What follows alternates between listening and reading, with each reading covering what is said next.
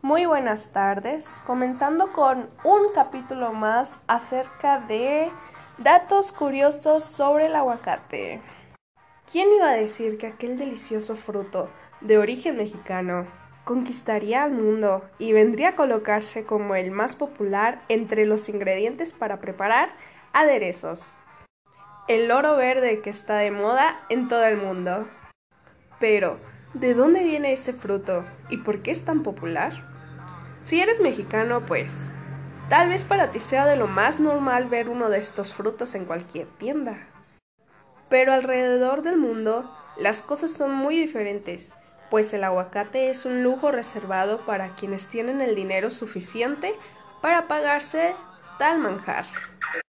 La palabra aguacate proviene del idioma náhuatl, de la palabra aguacat, que significa testículo.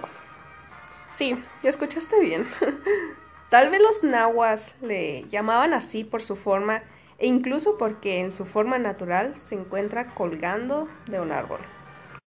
En idioma purépecha, al aguacate se le conocía como cupanda. Martín Fernández de Enciso en su Suma de Geografía, publicado en Sevilla en 1519, nos dice lo que el aguacate es para los españoles. Lo que hay dentro del fruto del aguacate es como mantequilla.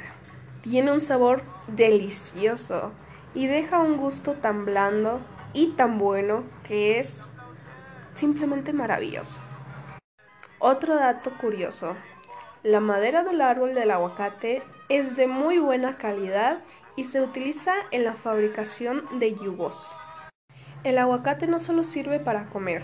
Las mujeres al menos en México, lo utilizamos para hacer mascarillas faciales que nos ayudan a mantener la piel lozana, también para tener un mejor cabello en cuestión al brillo, ya que tiene muchas propiedades como vitaminas que ayudan bastante, la verdad. Más que todo como un tratamiento casero para el cabello. México es el primer producto mundial de aguacate con más de 34% de la producción y Michoacán es el estado número uno con más del 80% de la cosecha nacional. Los principales consumidores de aguacate del mundo después de México son Francia en primer lugar, seguido por Canadá y en tercer lugar Japón. No existe un único tipo de aguacate, sino toda una variedad. Existen tres especies primigenias, que son mexicana, guatemalteca y antillana. Y de estas derivan muchas variedades adaptadas a cada condición de cultivo, dando frutos con sabores, texturas, colores y olores variados. En México están aquellos que prefieren un sabor más fuerte de la variedad criolla, el aguacate más pequeño de cáscara negra y que seguramente si eres mexicano conoces bien, o quienes optan por la abundante pulpa de sabor más suave del Hass. Todo depende del gusto de cada quien. En México es muy común que las familias tengan su propio árbol de aguacate. ¿Por qué? Porque sin querer un día tiras una semilla en la tierra y a las pocas semanas el árbol ya está creciendo. El aguacate es un fruto milenario. Las evidencias más antiguas de su consumo provienen de una cueva de Puebla, con una antigüedad de 7.000 a 8.000 años. Antes de la llegada de los españoles, a lo que hoy se conoce como México, el aguacate se había clasificado perfectamente. En el Códice Florentino se mencionan tres tipos principales, mencionadas anteriormente.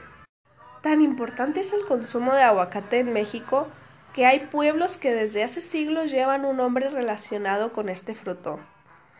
En ejemplo, Chiapas, que significa en el recinto de los aguacates, y Veracruz, lugar de aguacates. Después de la invasión europea, el árbol del aguacate fue introducido en España en 1600 y de ahí se repartió a todo el mundo.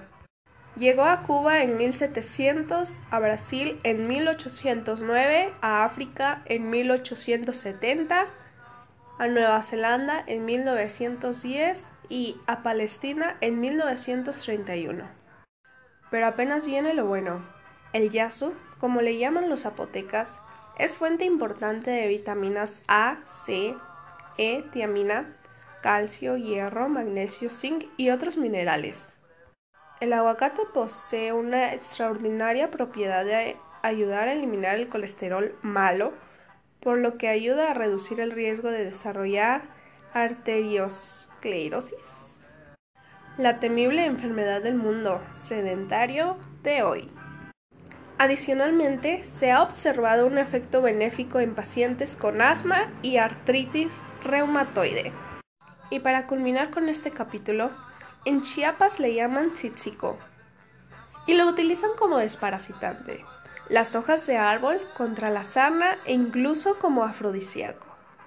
En fin, es un privilegio que se tiene que gozar el tener esta fruta que también en parte se considera como verdura, que es demasiado riquísimo.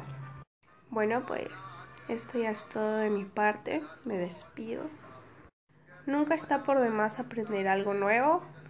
Espero y te lleves buenos conocimientos que te ayuden a comprender mejor el tema que fueron los gatos, el mar, las abejas y en este capítulo pues los aguacates.